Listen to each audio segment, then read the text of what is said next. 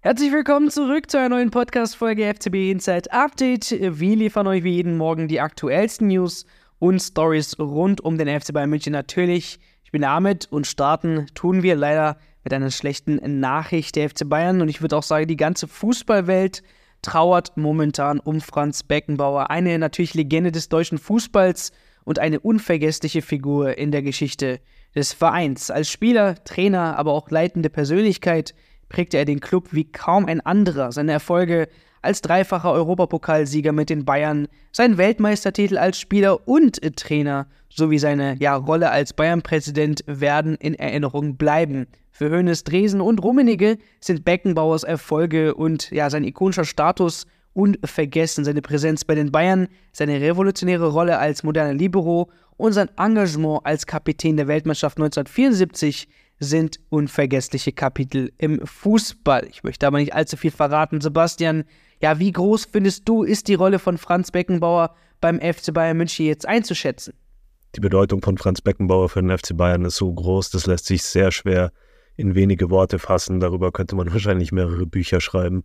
Ich denke, grundsätzlich gibt es drei Menschen, die den Verein mehr als alle anderen geprägt haben. Das war zum einen Gerd Müller, dann Uli Hoeneß und eben Franz Beckenbauer. Müller hat die Tore geschossen, die den Club zu dem gemacht haben, was er ist, einfach von einem deutschen Club zu einem europäischen Top-Club, zu einem Weltclub hochgeschossen.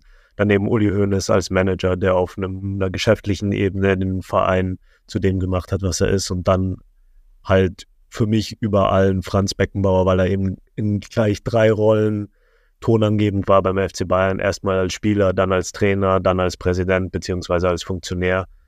Als Spieler war er der absolute Führungsspieler, der goldenen Generation Ende der 60er Jahre, dann in den 70er Jahren, wo sie wirklich alles gewonnen haben. Vorher war das nur irgendein deutscher Club oder ein guter deutscher Club. Nachher war es ein Club, den man auf der ganzen Welt gekannt hat, eben wegen den Erfolgen in den 70er Jahren. Und die Mannschaft wurde halt absolut geprägt und angeführt von Franz Beckenbauer.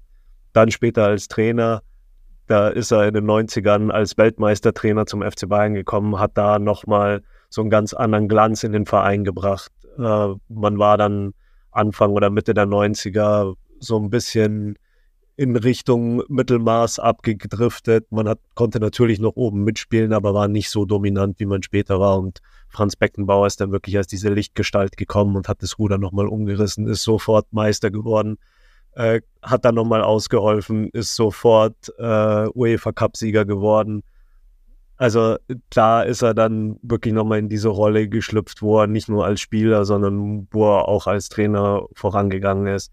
Und dann eben später erst als Vizepräsident oder als Präsidiumsmitglied und dann eben als Präsident wirklich auch die prägende Figur äh, gewesen, zusammen mit Uli Hoeneß. Die, da haben sie dann wirklich in dieser Zeit Ende der 90er den FC Bayern nochmal auf eine ganz andere Spur gebracht, wirklich zu einem europäischen Topclub gemacht, der immer vorne mitgespielt hat, der wirtschaftlich sehr stark dargestanden ist. Und die Aufgabe von Franz Beckenbauer war eben auch diese Ausstrahlung äh, nach außen zu geben.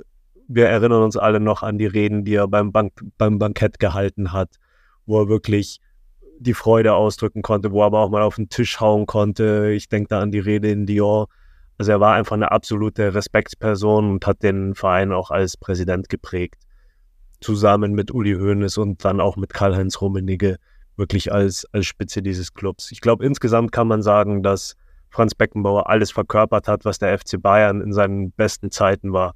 Zum einen diese spielerische Klasse, diese Leichtigkeit, diese technische äh, Dominanz, die er ausgestrahlt hat auf dem Platz, aber auch der Kampfgeist. Wir, wir denken an die Bilder, wo er mit der Armschärpe bei der WM gespielt hat, wo er wirklich auch gekämpft hat oder im WM-Finale 74.